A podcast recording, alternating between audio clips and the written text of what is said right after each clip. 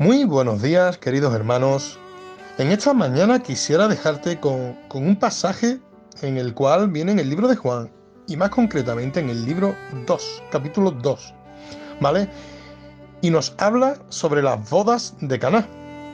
De todos he sabido que el primer milagro que Jesús hace, en referente en la Biblia, nos habla de que convirtió el agua en vino.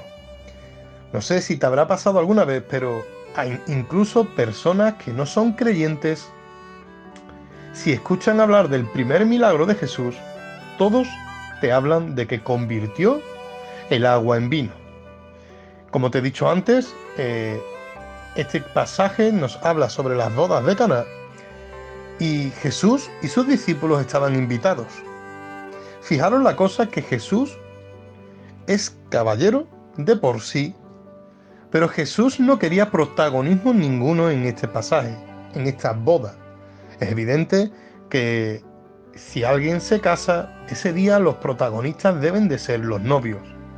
Pero vemos como en el pasaje llega un momento en el cual falta el vino, algo importante en, en una boda, ¿no?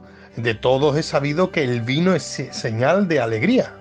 Y no hace falta que te diga que así como tomes el vino, eh, es igual que la vida. Si, abusas del vino, pues, evidentemente es igual que una vida, ¿no?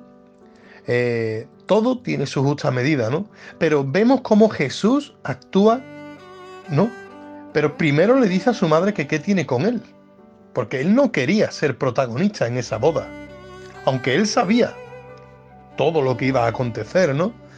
Eh, vemos como cuando convierte el agua en vino, eh, el maestre Sala mismo se sorprende porque él no vio que se llenaron de agua, pero vemos como este maestre Sala le dijo a los novios que todos los novios sacan primeramente el, primer, el, mejor vino y dejan ya el vino más regular, más malo, por así decirlo, ¿no?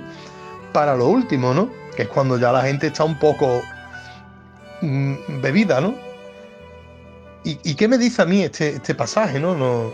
A mí me dice, ¿no? Que, como en Ageo nos dice también, ¿no? De que la gloria postrera será mayor que la primera, ¿no? Y es que Jesús, quieras o no quieras, tiene que intervenir en nuestras vidas. Ya sea en un nacimiento, ya sea en una boda, ya sea en un puesto de trabajo, ya sea eh, en cualquier situación, Jesús debe de ser el primero. Con Jesús no podemos tener un plan B, un plan C o, o incluso un plan A. Jesús no debe de ser nuestro plan A. Jesús es nuestro plan. Jesús es nuestra opción. Jesús lo es todo. Y aquí lo vemos, ¿no? Como Él, sin querer ser protagonista de esta boda, al final tuvo que ser el que convirtiera e hiciera el milagro. Si hoy estás esperando un milagro para tu vida, deja que Jesús intervenga. Que el Señor te bendiga.